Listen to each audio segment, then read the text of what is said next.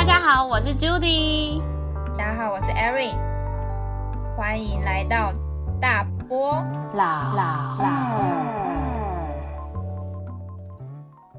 高雄的温度是摄氏三十二度。北海道的温度是二十一度。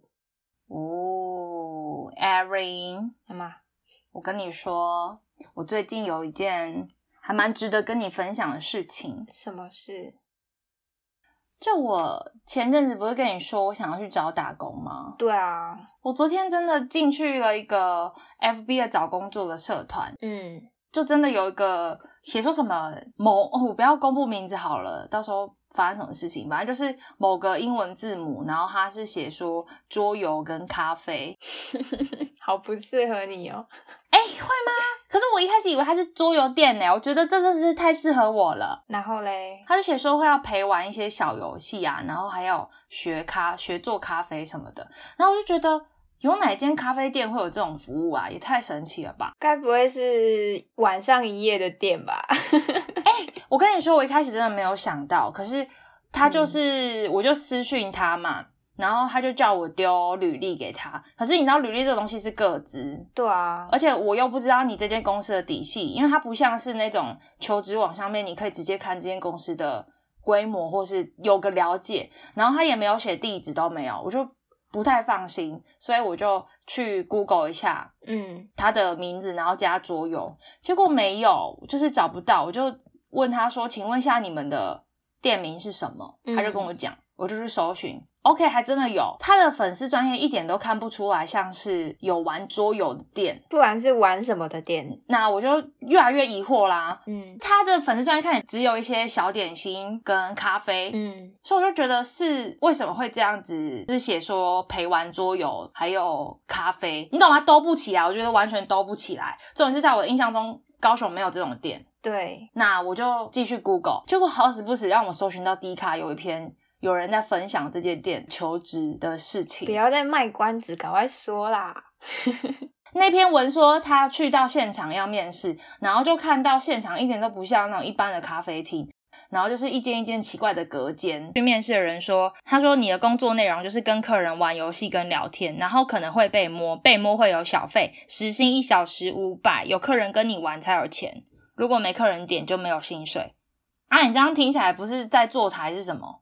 日本也是啊，就是丢一个高收入还附住宿啊。，对啊，感觉就是想要诓人，所以打的好像，如果他真心的只是桌游店的话，他没有必要，好像详细的资讯都没有公告出来的感觉。哦，我是觉得他就是挂羊头卖狗肉的特殊行业。嗯，好啦，至少你有查出来他是挂羊挂羊头卖狗肉的店。其实现在蛮多这种就是求职的社团，所以你要更小心。你如果不是在像一零四或一一一这种征才网上面的话，你自己去找的打工就是要更仔细的筛选。嗯，我当下感觉就是，我这份履历丢出去，它就会有我的资料。我不知道你到底是这间公司的什么单位，或是说是什么人，所以我就不想要轻易去做这件事情。好，你很聪明，恭喜你度过一个难关。谢谢。哎、你好敷衍哦，还好吧？自己讲还好。可是就在日本太常看到这样的征才广告，你知道吗？就是在台湾可能是一个超不普通，但在日本真的超多。嗯，就你就是就算去搜寻说打工，然后就会跳出一堆高收入，你知道吗？就是想要让你去里面工作，甚至嗯。你只要走在比较类似风化区的地方，路上都会有人递名片，就说：“哦哎、这份打工很高薪哦，你要不要来打工看看之类的哦，那那可能我看到的时候，我觉得他没有，他没有太太明写确？”对他的时薪，我记得他没有定的太夸张，时薪好像是定可能比基本薪资一百五十八再高一点，一百六十几吧。可是我觉得他有一个很聪明的地方，就是这个求求职求职的那个讯息有个很聪明的地方，他没有打嗯说限女生，可是他打说男生额满。哇哦！你懂吗？就是你就不会，你的警觉性就会在放低，你可能会觉得说，那可能这是男生已经收满了这样。哦，这蛮聪明的哎。而且他就是要你要这份工作的话，你要联络的是一个女生。嗯，劳劳保的概念。如果今天是男生，会不会警戒性会再高一些？也不一定。啊，在，然后反正就想跟你分享一下，就是最近只是想说找个打工，竟然就看见这样子的有趣的求职讯息。嗯，当然就是还是找打工的时候要注意一下啦。然后啊，我们现在做 podcast 做到第三集嘛，中间也有收到一些朋友们的回馈，我觉得其实还不错哎。哎，对啊，会更有动力可以继续。对啊，所以如果你们是听众的话，可以多给我们一点回馈，或是可以去听我们前几集。虽然现在集数还是很少对啊，但就是因为收到大家回馈，可以让我们知道我们还可以怎么样去嗯修正我们的方向啊，或是可以哪里可以做得更好，甚至是可以收到一些是赞美的言辞。我跟 Aaron 也会欣喜若狂 其实就算是默默支持我们，我们看那个聆听数越来越多，我们也是超级开心。没错，所以如果还没有听第零集、跟一集、跟二集的话，可以去听一下哦。那我们进入主题吧。好，你是一个敢开口说不的人吗？是否曾经因为帮了别人的忙，却惹了一身腥，搞得自己里外不是人呢？又或是多次对他人伸出援手，却因为拒绝了一次，就在别人的口中变成罪人呢？你的善良是被珍惜，还是被糟蹋的呢？便利贴女孩应该硬起来，维护底线，勇于拒绝吧，起来哦！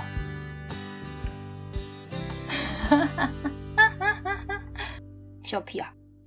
这个台语实在是不知道该怎么样去夸奖你呢，也没有多糟吧？哎，我发现我们又陷入标签了啦，应该是便利贴女孩或男孩，在这边跟广大的男性 听众说声抱歉。殊不知我们几乎都女性听众，看着数据上面，女性听众有一百趴呢。对啊，真是的，我们要努力的扩展男性听众的粉丝项，感觉有点难哈。其实说到我们这次要做不擅长拒绝别人啊，坦白说要拒绝对象也太五花八门了吧？对啊，以最常见的来看好了，大众大众的方向，你出去会碰到的，就是那种保养品或是爱心笔啊。哎，你知道保养品？我有一个故事可以跟你分享。什么故事？就是曾经有一次我在逛某间知名的文具行的时候，嗯，叫做光擦擦男，你就讲出来了。对，然后。然后我在逛逛逛很开心，那我当时只有孤身一个小女子，嗯，然后呢，当时就有一个阿姨呢，就很热情的把我拉去她的柜上，要请我试她的保养品，而我内心非常的清楚知道，这应该就是大家常常常口中会说的，就是那种会强迫推销的那种，嗯，那时候是高中啊。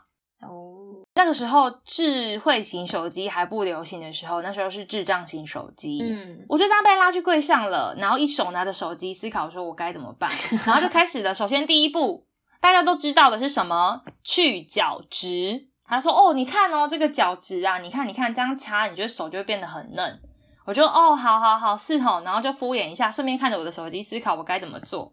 嗯，我灵机一动，我打开我的音乐播放器，直接按下去，音乐声传来，假装电话来了，我就赶快手机啊，不好意思，不好意思，接起来，音乐按暂停，然后假装在跟我妈讲电话，我说，哎妈，你到了，是啊是啊，我在这里啊，好啊好，我过去找你，然后一面用着抱歉的眼神看着阿姨，然后点头致意。阿姨的表情，一个叫做错愕。哇哦，你真是展现了你毕生所学的戏剧魂哎！这也太聪明了吧！我怎么没有想过啊？是不是？我就活灵活现的演了一副独角戏，然后就快速闪去别的地方，你知道吗？真的觉得，哎，如果不是这样，我坦白说，还真的不知道怎么样开口去跟他说哦，我不需要。可能最后就买了吧？可能。可能会推口口袋没钱，不知道哎、感觉会拒绝不了。就像那时候爱心笔啊，其实我有买过，你知道吗？我也有买过，完全无法彼此耻笑，因为我们都买过。你买了多少？我买了一百五十块，哎、我比你好一点呢、所以你是买的比我便宜吗？当然啦、我第一次好像是五十块吧，然后第二次他卖是卖一套两支笔，跟我卖一百块，我就内心觉得这个设计要卖一百块也太过分了吧。我就跟他说我可不可以买一半，他说好五十块，但是第三次就没有了，第三次好像是卖一百五吧，是一把扇子。我在经历一百五十块的爱心笔之后，这件事情就上新闻。哦，哎，我好像是买了第二次之后，就看见越来越多社群媒体在讨论这件事情，嗯，然后内心就有点不太想让人家知道我买过爱心笔，你知道吗？就很丢脸。超丢脸哎！那你一百五十块之后，你就没有再遇过了吗？其实我后来有遇到，但是我就遇到推销保养品。哦，就很超扯的是，我逛的是宠物展。嗯，Oh my god！你知道宠物展最大、最大、最大的柜位竟然是推销保养品的，你就知道他们的势力有多强大。而且他们派了二二三十个人，然后就拿了一个很像戳戳乐的盒子，哦，然后就跟你说这是免费戳的哦，然后你戳了，然后拿出来说恭喜你中奖，你好幸运哦，然后就把你带到小桌子，然后开始跟你说这是送你的，然后那我要不要参考一下我们这样的产品呢？blah blah blah blah blah 之类的。然后你就买了。我没有买，我一直眼神飘向跟我一起去宠物展的人求救。他有救你吗？哦，他就是个木头。所以后来我就跟他说，我才刚来，我想先去逛宠物展。哦，还是自救没？没办法啊，就是不自救谁救我啊？也是吼。然后我就再也没回去了。啊，没关系啊，他们应该习惯了啦。我觉得还有一种拜托的方式，其实是比不认识的人更难拒绝。嗯就是亲人或是好友的请托，嗯哼，因为你知道我在日本留学啊，实在是会太容易遇到的一件事。A 帮我买个合理他命、a 帮我买个 EVE 止痛药，就是每次回去的时候，半个行李箱都不是自己的。我觉得真的不是不愿意帮你买，是因为一个人就算了。今天如果是二十个人托我买，而且有些是不太熟的人哦，嗯，就是很扯。然后其实药品也没有多便宜，你知道，我就是个穷学生。对啊，然后除了药品之外，我遇过最最最最最扯的，其实就是妈妈的朋友嗯的女儿想要到日本留学，嗯然嗯，后妈妈的朋友就直接跟我说：“哎，我女儿要去日本留学，可不可以拜托你啊？”你知道我傻眼哎、傻爆眼哎、请问一下是要拜托你干嘛？煮饭给她吃吗？还是就好像要拜托我照顾她。你照顾自己都有问题，啊要照顾他？没错，我宁愿养小动物，也不想养一个人。累啊，真的是大家很喜欢拜托来拜托去的。你有遇过这样的问题吗？长辈拜托有啦，但是可能就会觉得哦没关系，就只是帮个小忙而已。因为你你的状况是你可能人在异乡，所以你要去帮忙这件事情，相对来讲不是那么容易。嗯，可是诶、我相信其实如果你的如果他的要求不是太过分，感觉你也是会接受啊。就会啦，长辈啊、亲朋好友的话，因为有时候真的是太多了，就没有办法。嗯，还是要以能力所及。但是如果是朋友的话，倒是有一件事情，我觉得蛮有感觉的，不想要去的聚会，但是因为某某朋友办的，好像就一定得出席一下。哦，但其实内心可能一点都不想去，我懂。是不是有很多场你不想去的聚会呢？唉，别说了。身为一个归国留学生，应该就是一回来就被狂抠个不停。每次回去，其实很想要好好放个假，但是每天都好忙哦，所以你还是悄悄的回来就好了，所以我现在都悄悄的回去，悄悄的走。这样会比较自由一点。也不是，我相信你也不是想要拒绝大家心意啦，只是真的吼，一天人清闲的时间也不过就是十几个小时的事情而已。嗯，主要是想陪家人吧，对啊，不然我妈又会抱怨说啊，你回来人就消失，你有回来跟没回来一样。哦，对，嗯，爸爸妈妈最喜欢呛这个了。你是把家里当旅社是不是？我觉得还有一种是不好拒绝的对象，应该可以算是 top 级的那种概念，是什么？就是男女关系啊。为什么？嗯，不管是男生拒绝女生，或是女生拒绝男生，有的时候还想要跟对方当朋友啊，就不想要戳破那个隐形的膜或界限，然后就会一直说啊，我们是兄弟呀，啊，我们是什么啊？但是可能对方已经把你越来越当做他未来的另外一半。我知道，就是我们可能把男生当兄弟，但是男生把我们当老婆。对啊，那其实你不说拒绝，只不过就是不想要失去这个朋友罢了。嗯，但这时候很容易被贴上渣女的标签啦，就觉得你就是在玩弄人家感情，你不要干嘛不要早点说。是没错啦。而且有时候对于肢体界限，大家的标准又不一样。像可能我对我而言，肩膀碰一下那没差，可是对于有些男生而言，他觉得你如果可以让我搂你肩膀或干嘛，就是代表你也可以接受我这个人，可能七十趴。我知道，就是很多母胎单身的男子们碰到女生的身体，你就啊，怎么这么的柔软呢？肩膀是要软到哪里去啦？没健身的人不是都很软吗？你攻击到不少人哦。我自己最近蛮软的。好啦，就也不是说提倡大家当那种什么渣女或渣男，嗯，其实真的要坦白的去跟你是做朋友的那种对象，跟他讲说，其实我不喜欢你，真的蛮困难的。嗯，除非你一开始就划清界限，不断的攻击他。像我有个朋友就是这样，他不想要有任何误会，所以他对于他不喜欢的异性啊，嗯，他都会使尽全力的用嘴皮子攻击，让对方觉得我没机会。可是可是有些比较少女心的男生，他们会不会就觉得，哎、女生这样攻击我，就是因为他们在意我？抖 M 是不是啊？有可能啊，世界上一定有这样的人啊。哦，我朋友是直接说，哎、你真的很像 gay，、欸、就直接 帮人家贴标签，这样不 OK 吧？让让这个人让人家感觉不到我可能是你想要的对象。哦，对他的攻击不是那种小学生那种攻击，还是直接会很明确的斗嘴的那种。嗯，我旁边侧边观察，我觉得他确实有传达出那个讯息，所以对方也还蛮明确的感受到他不是他的菜这件事情。哦，他也会很直接讲说，啊，你就不是我的菜啊，这样他也会很直接讲。我觉得这个方法还不错。嗯，就其实我还有一个，我觉得比男女关系更更更难拒绝的一种，嗯哼，尤其是在日本的社会，就是上对下的关系。你知道日本社畜这件事情，就是老板讲什么绝对不能反抗，就算加班加班到过劳死，还是要继续加班。那我就知道他们的 A 片情节从哪里来了，你是说职场性骚扰吗？那是 职场性侵害了。我觉得在日本啊，职场性骚扰是一件蛮常见的事情。哦，可是没有到 A 片这么夸张，就是你知道，直接在办公室办不是办公的事。嗯，你讲话怎么变那么含蓄？是不是因为录音机开着？反正就是没有像 A 片那么夸张，但是职场性骚扰是有的，嗯而且我本身有遇过啦。哎，这又是另外一个故事了。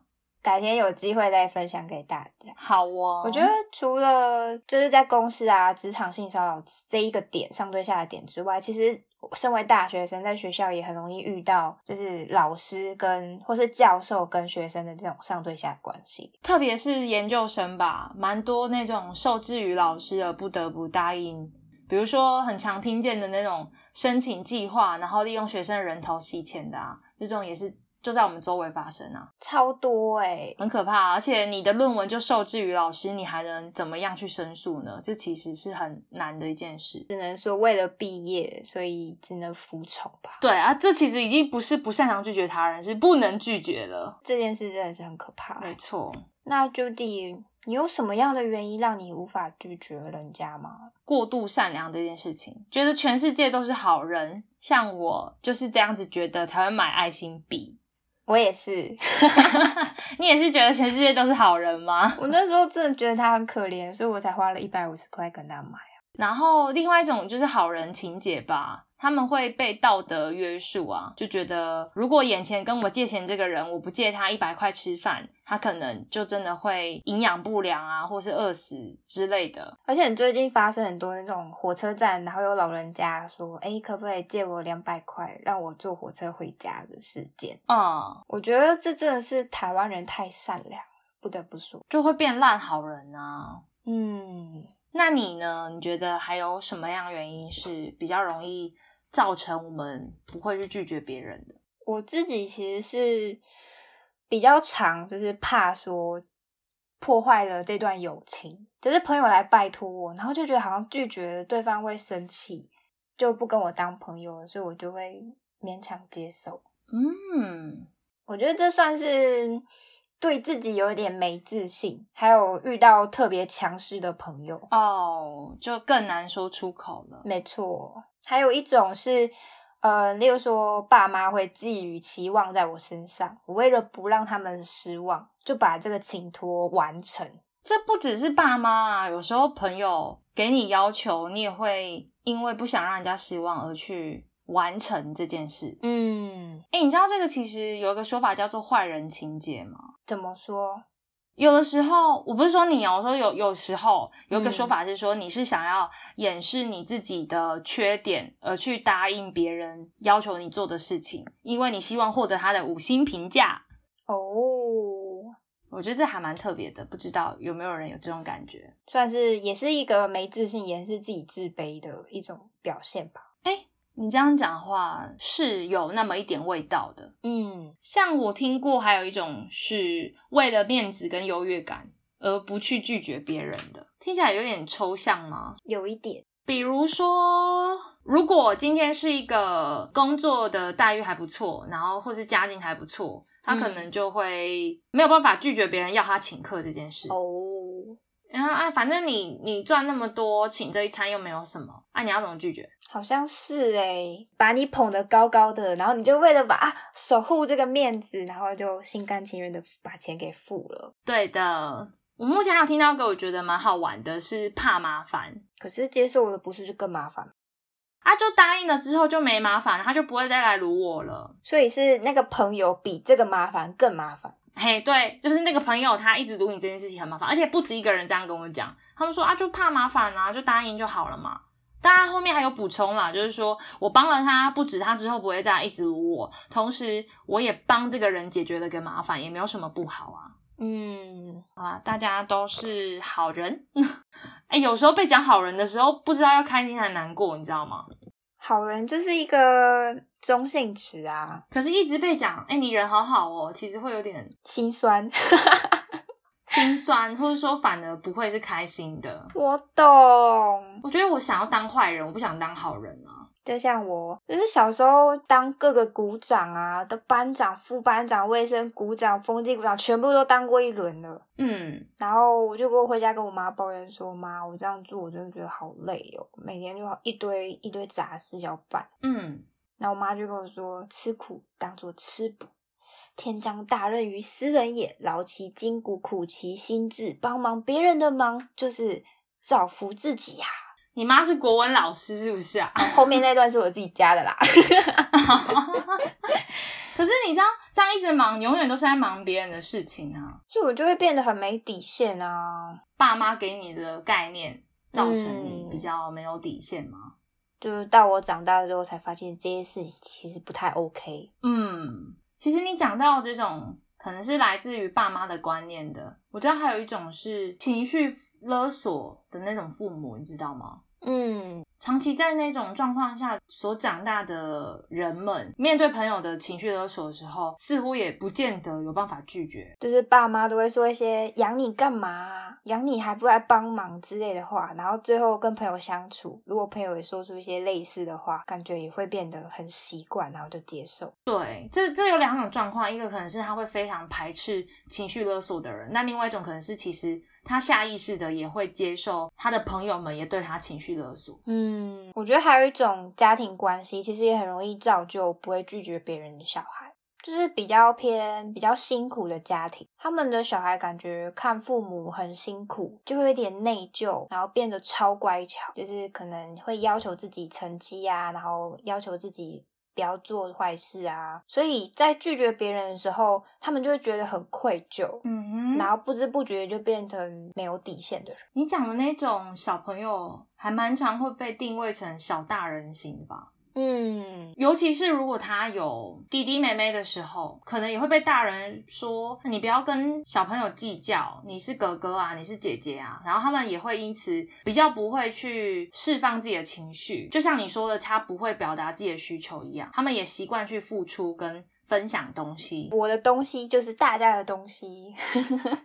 对啊，对啊，像这种小大人型的孩子，在那种单亲家庭啊，也蛮常出现的。因为他的角色有的时候会是扮演爸爸或是妈妈的那个角色，他会去递补。比如说，如果是这个家庭没有妈妈的话，他可能会多少会做一些妈妈要做的事情，嗯，然后也会因此比较压抑自己，因为他一样就是一个小大人啊。就会习惯要为了这个家庭付出。其实坦白说，出发点都是为了自己爱的人去想要去付出些什么，但是可能去习惯付出这件事情的过程中，也学会压抑自己的感受，不让自己的情绪宣泄出来，因为怕会造成家人的困扰、爸妈的困扰。我觉得虽然是环境的影响，但你不觉得其实不擅长拒绝别人这件事情，其实会造成自己太多困扰？会啊，你知道我有听过一个，嗯，算是心理上面的说法，我觉得更严重一些。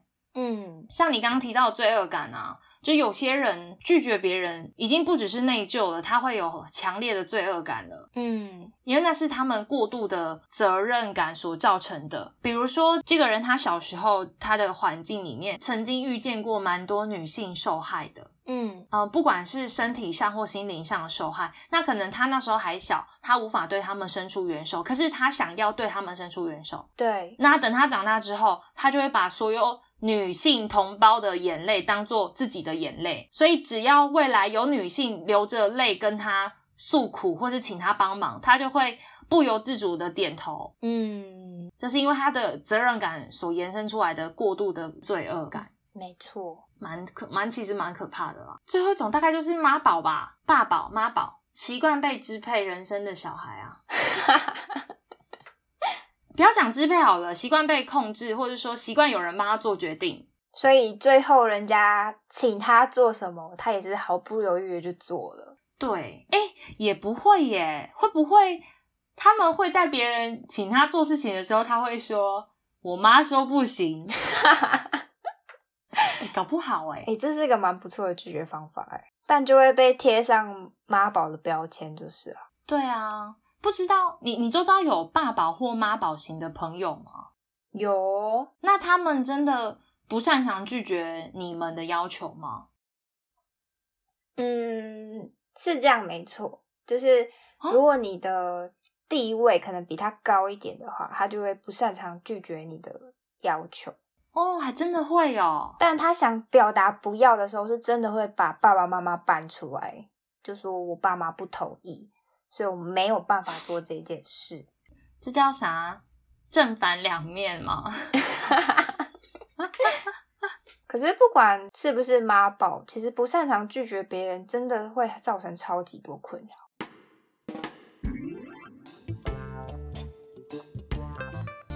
就像我，我其实就是一个超级不擅长拒绝别人，嗯，是啊，是吧？是吧？然后就会常常啊变成我太常去帮助别人，然后朋友就会觉得，哎，找就是出事了，有麻烦了找我，这是理所当然的一件事情，嗯，把自己变得超级廉价，廉价吗？就是随手可得的那种感觉。哎、你知道你这样讲的话，我有个比喻可以来比喻你这个东西，嗯，就是 Seven 跟家乐福的差别。所以我是 Seven 还是家乐？你是杂货店，哎、哎、没有你，你想想看啊，我觉得像你这种状况啊，应该要让自己当一个 Seven，嗯就是也许你做不到拒绝别人，但是要让自己的价值高一些。你看，像 Seven 是不是垂手可得？是唾手还垂手？唾手可得。唾手可得。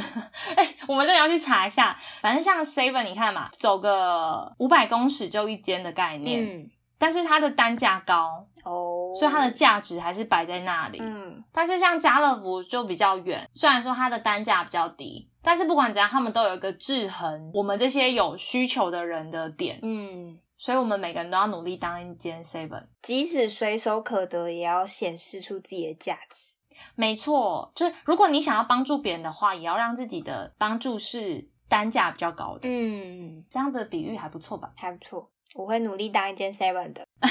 好哦。然后你说那种不擅长拒绝别人的问题吗？有些。专业的人才，嗯，不就也常常被这样子的状况糟蹋吗？没错，说到这里，我一定要跟大家分享一下，就是小女子我本身是念兽医系的，但是小女子我本人在日本，所以您家的宠物呢，如果在台湾，然后要我线上看诊，是不太可能的。不要再打电话来跟我说你家的宠物怎么了，当下就要叫叫我下诊断好吗？好险，他们不是问你说人类的问题哦，我也常被问人类的问题。大家是不是搞不懂人跟动物是多少是有差异的？我就会跟他们说，不好意思，我只看畜生。你最好是有办法这样子回，你如果这样回，你就是 seven 了，你一定没有这样子回。对于家长没办法，但是同辈的话，有时候。关系比较好的可以稍微回一下。有的时候长辈真的，他们也不是说真的想要糟蹋专业，只是他们已经习惯了那种情理法情放第一这件事情。嗯，严重一点会变情绪勒索，但是轻微一点就是习惯，就是说啊人情放一线，日后好相见，我们帮忙互相帮助一下。这是题外话啦，请人家帮忙真的还是要有一个尊重在。嗯，拜托打。打 Airing 专线的时候，一一个小时收个五百就好了，谢谢。你这样子再这样下去真的不行，因为你知道，身为工具人啊，你花费的时间跟金钱常常是不被重视跟感谢的吗？我知道，不要再说了。而且坦白说，这种状况的严重点，不就是很容易不会有良好的社交圈？因为你们，你跟朋友。之间的角色是不对等的，他不太会去尊重你的需求，嗯，然后就变成你的困扰，而不是他们的困扰。而且这样不对等的社交，其实很容易造成，就是他会继续一直丢问题来给自己。对，好啦，所以还是要学会拒绝别人啦。对，不要看我讲的言之凿凿，其实我也不太会拒绝别人啦。真的吗？对啊，因为。其实我刚刚虽然讲你，我自己也是啊，就曾经有很重视的朋友，可是他可能只有在有问题的时候才会浮出来找我。嗯，我一开始也会不会拒绝啊，我就觉得说帮忙一下又没有关系。可是我就另外一个朋友就跟我讲说，你没有发现某某人只有在他有需要帮忙的时候才找你吗？你还那么重视他干嘛？其实我也会遇到这样的朋友。对啊，然后当下我就觉得自己的帮忙很廉价。好啦，没事没事，我们要一起当 seven，一起当 seven，一起当 seven，没错，我们一起当 seven。哎，不能将不能当 seven 的店员了，我觉得 seven 店员也实在是，如果再以我们这个划分来讲，它其实也是被摆在工具人的地方。那我们当 seven 的商品哦，我觉得当 seven 商品可以，我要躺在冰箱里那种，不太好吧？你在想什么啦？你想到的画面绝对是会有。哭声的那种画面，有有花的，有菊花的。好啦，哎，我们来分享一些我们的拒绝方法跟心态。好了，讲那么多，其实我们两个都有成长，现在也是会拒绝人家了。对啊，对啊，来说说我们都怎么拒绝好了。我觉得最最最最最基本的。就是当你接受别人的请托的时候，你不要觉得委屈哦，就是你要把自己的感受放在最前面，树立自己的底线吧，知道自己什么是绝对不能接受的。嗯，可以把它写出来或列出来。我觉得要很具体、很具体的写出来。例如说，现在手边忙的事情不能超过三件哦。那如果别人拜托你的事情，其实已经是第四件的时候，那就是要拒绝。嗯。而且我觉得拒绝别人的时候啊，你要果断一点。要怎么果断？如果做不来果断，你就心里要想啊，你现在的优柔寡断啊，反而是在浪费彼此的时间哦。就是不止浪费自己的时间，也是浪费拜托你的那个人的时间。对啊，因为你其实拒绝他之后，他可以再去找下一个。但是如果你磨磨蹭蹭，他可能也会失去找下一个人的那个时机呀。啊，不要把自己想的那么重要。嗯，我这边有个例子要分享给大家，就是关于不要把自己想的那么重要。就我之前在便利商店打工的时候，嗯，然后店里面一直人手不足，嗯，然后就觉得哈，这间店没有我一定撑不下去啊，我就是要疯狂的去帮忙，不然这间店太可怜了。对，就你知道吗？我最后辞职的时候，那间店到现在还在。其实他们还是有他们的处理方式的，嗯，所以不要把自己觉得他没有我就不行，真的没有这样，真的没有。他会去找下一个受害者，是受害者吗？听起来好像是哎，你便利商店工作之前听你说过，真的太吃重了。嗯，而且坦白说，你不断的接受别人的帮忙，就像是有人不断在往你身上贴便利贴一样。当你把那些东西都撕掉的时候，你会发现你其实多出蛮多时间的。对啊，我开始学会拒绝别人的时候，其实会发现哎。好多时间可以放在自己身上，可以做自己想做的事，其实还蛮不错的。艾瑞，你有没有就是更具体的，你会去拒绝别人的方式？就除了我们刚刚说的心态以外，我自己在日本学到的拒绝法，一定要跟大家分享一下。好哦，很长很长。如果有人来拜托，日本人不会正面拒绝，然后我不要做，我就不想做，他们不会这样，他们会非常非常委婉的拒绝。哦。例如说，表达我想帮忙的心情，但是，嗯哼，甚至是表示谦虚。例如说，我真的想帮你，但是这件事情我真的没有办法完美的做到，所以你要不要去找别的能力比较好的人来帮你之类的？哦，然后这个方法我其实蛮常应用到我刚刚说，就是。朋友们会打电话来帮他们动物看诊这件事啊啊啊啊！就说哎，他的状况其实蛮危急的，但是我现在在日本，我可能没有办法立即马上的帮你，你要不要赶快去看医生比较好？我觉得你不就很棒吗？直接直接推掉这个这个重担，你要不要赶快去看医生比较好？怎么听怎么讽刺？哦，我不是主人，我是说我是说他的宠物。知道啦，知道啦，双关嘛。然后或是就说，哎，我现在才三年级哦，所以这个内科或者外科部分啊，可能是我能力还没学到的，要不要去问医生呢？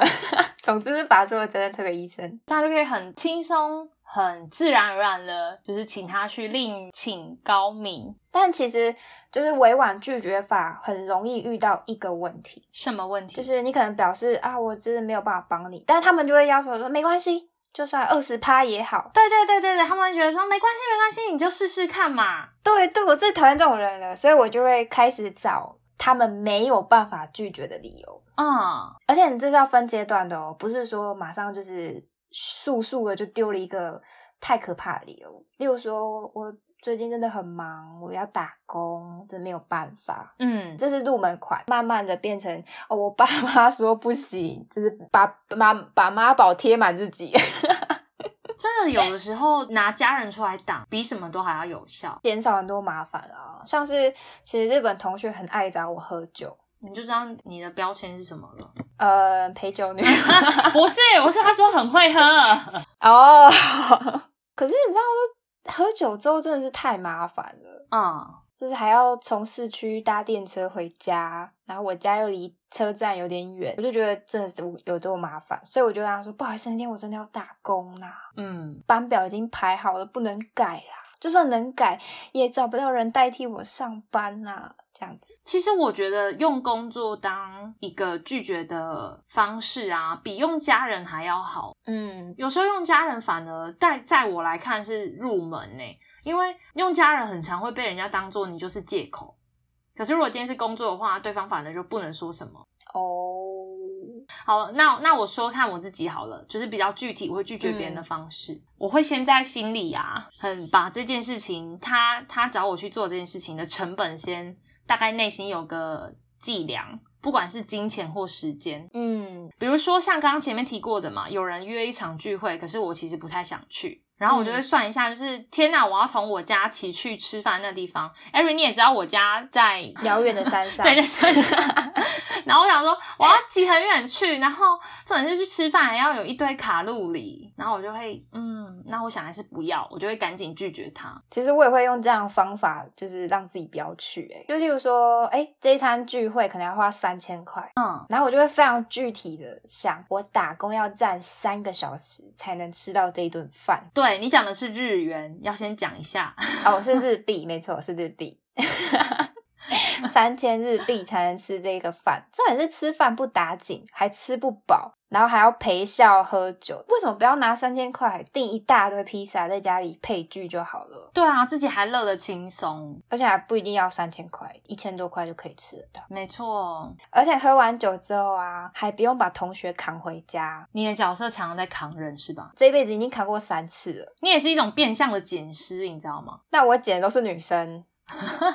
而且是扛回他家，不是我家，扛回你家更麻烦而已，好不好？我拜托，我真的不想要处理会吐的人们。对啊，除此之外啦，我自己还会在计算成本的时候，把对方的目的也考虑进去，就是他为什么要来找我？就今天不只是聚会，就是任何像我刚刚前面提到的，就是有人。有些朋友会在出问题的时候才来找你，嗯，然后我之后已经习惯性也会去在别人找我帮忙的时候，我先想一下他为什么要找我。那这个过程中，你也可以去审视说是不是非我不可。啊，如果不是的话，其实我不他不帮他不会怎样。世界上还有很多替代品，我不需要就是一定要接受。我后来会这样，而且在一开始的时候，我觉得也可以定一个日期的底线啦。比如说，你觉得你像像我又是一个拖拉患者，所以呢，我就会可能会定说好。今天七月五号好了，那我可能就会定说，那我七月六号前，我一定要很明确的拒绝人家，就给自己定一个底线。嗯，再不然就是对方在口头邀约我的时候，我也会习惯先踩刹车，就说，哎，好，那我回去确认一下我的日期，我再跟你说我可不可以。我觉得这样很棒，哎，是吧？然后回家之后，我再静下来去想一下我刚刚讲的那些东西。口头上如果我不好意思嘴巴拒绝人家，我就打字。但是我会打的很明确，跟呃不是说哦我不好意思我不行，我可能会呃算是蛮有礼貌的，正规正的去拒绝人家。嗯，我觉得你提的方法我必须要学习一下，真的，因为第一个底线真的超重要。因为我常常就是啊不好意思拒绝，不好意思拒绝，然后拖到最后，然后就觉得自己很不好意思，然后又答应了，对，就不小心答应了，这真的很糟糕。所以我觉得第一个日期真的超棒。没错，我有朋友他不擅长拒绝人家的啦。有时候像我已经慢慢的磨练起会拒绝别人了，或者是说我们这种旁观者会比较冷静一点，嗯，所以就可以当一个督促他的对象。我很需要你督促我一下。以后我每天就跟你说，你今天拒绝了吗？好烦哦，每天打电话来督促我。对啊，我觉得拒绝别人真的是一门艺术。但它也是一个必须要做的功课。对，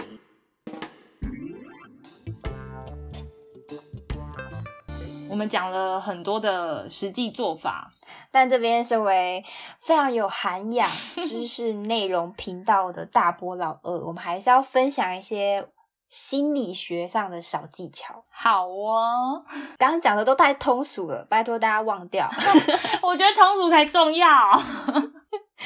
好啦好啦，这边分享几个心理学上的拒绝方法。嗯，第一个是破唱片法，听起来像什么武功哎。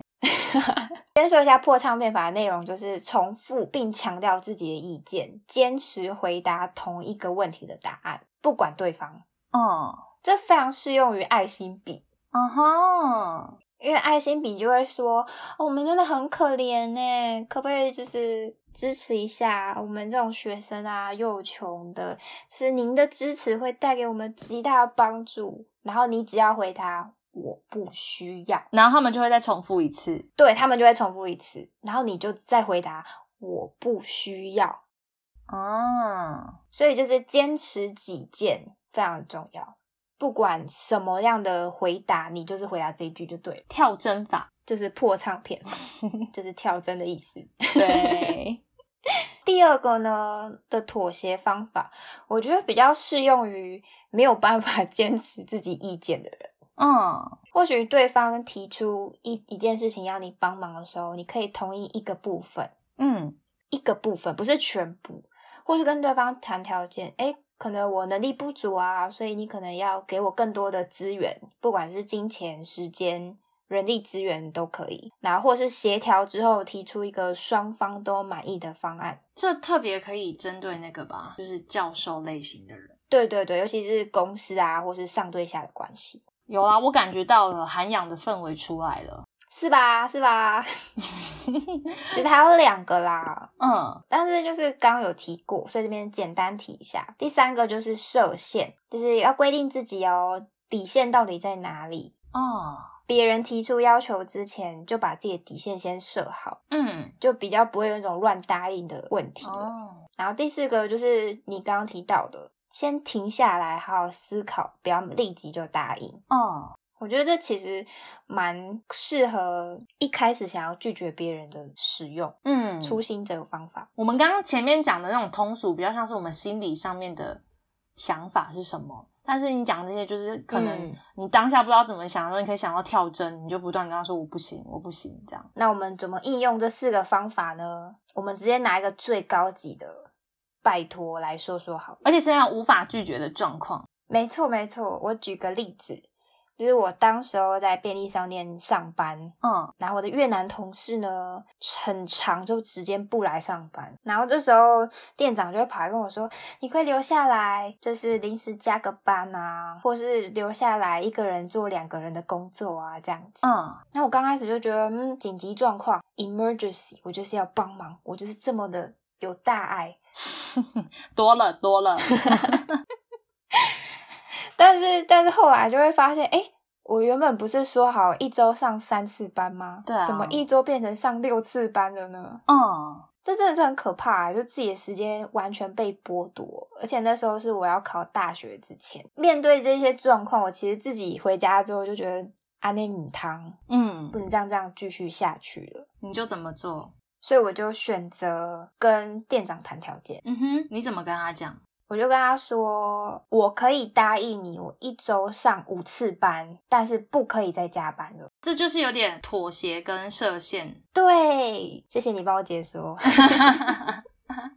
其实像你像这样讲的话，我觉得破唱片法反而不常不常使用，妥协法是真的还蛮好用的，因为你都已经接受一小步了，对方他如果还在继续急迫的逼你的话，就是有点他不识相。可是你知道世界上有很多不识相的人，马西拉哈，哎、你讲到妥协吧，我倒是想到另外一个是把问题丢给对方这个做法。嗯，比如说，今天老师他叫你做 A 方案、B 方案、C 方案啊，对，然后这时候呢，你就可以把问题丢给老师，因为你手上已经已经有 A 跟 B、C 要做了，然后老师又丢给你一个 E，、他这样说，哎，那个我觉得你能力很棒，你在就是这个方案我觉得也很适合你，你可以帮我处理一下嘛这件事情。然后其实你也可以直接把问题给老师，很有礼貌的问老师说，跟老师表达你现在的状况，就是你手上其实有哪些案子正在进行，请老师帮你选择哪一个应该是你优先应该做的。嗯对，那这时候老师可能就有两种状况，他就会觉得，哎、你好像手上真的有点多事情，他可以把一这件事情丢丢给另外一个人做，嗯，或者说第二种状况就是他帮你选择，你可以先做哪一个。那到时候你你先做哪一个，老师又突然间要要求你做别的时候，那就是老师自己站不住脚。哦，对，但这是仅限于有理性的上司啊，没理性的可能到时候还是照样觉得是你的问题。那我觉得你这个方法很棒哎，至少就是工作啊，就是或是教授这种非常绝对的上对下关系之上是非常受用。是吧？那一定要很有礼貌。你要不要取个名字？Judy 专案法。天哪，天哪，不用不用，就叫 A B C 法就好了。可是一定要记得要很有礼貌的、尊敬的，请他给你意见。我觉得这样的效果会最好。嗯，演戏也好，就演给他看。我觉得除了 Judy 的 A B C 法，其实还有一个大绝，就是有点不好啦。但是你真的真的真的没有办法的话，可以用这个方法。是什么？就是我当时候在便利商店拒绝临时加班之后，嗯，店里还是太忙，所以我就把我朋友拉进去一起打工。就是直接在找一个替死鬼。哎，没错，就是找个受害者。这很难啦。但他说他要学日文嘛，我就是帮他介绍工作啊，我也是好心哎。你已经成为了资方的一环了，应该算吧，资本家。好啦，我承认承认错，但他他也他也有找到工作，他也有赚到钱。好哦，在这之后，虽然我就离职了。我真的对他感到超抱歉，所以无法拒绝的时候，其实可以直接找一个人来帮你扛。但这真的是大绝，平常不要乱用，不然你会讨人厌，好不好？对啦，而且你找的人也要是真的他想要做啦，你朋友真的有想吧？我这边郑重强调，他是真的想要这份工作，我只是顺便帮他介绍一下。哦，好哦，而且我有事先跟他说很辛苦哦，你确定？你确定你真的要来吗？这样子，好，那这样可以接受。啊，好，说到这边，我们觉得差不多可以来做个结尾了。好不？适当的界限与拒绝他人，其实可以建立起健康与持续的关系。不要总是认为别人应该知道你在想什么，其实只有当你说出来了，对方才会真的接收到。因为不会拒绝别人，不小心成为他人口中的烂好人，甚至让自己变得太廉价。有的时候啊，帮助别人太多次，很有可能只因为拒绝一次，就变成一个大罪人了。那让我们来问问大家问题吧：你们是擅长拒绝别人的吗？跟我们分享拒绝别人的方法吧，或是你有遇过什么难以拒绝的窘境呢？欢迎来粉砖或 IG 跟我们互动，分享你的想法。或是有故事想跟我们分享，也欢迎来信哦。喜欢我们的节目，记得帮我们分享加订阅。我是 Judy，我是 Erin，我们下次见，拜拜。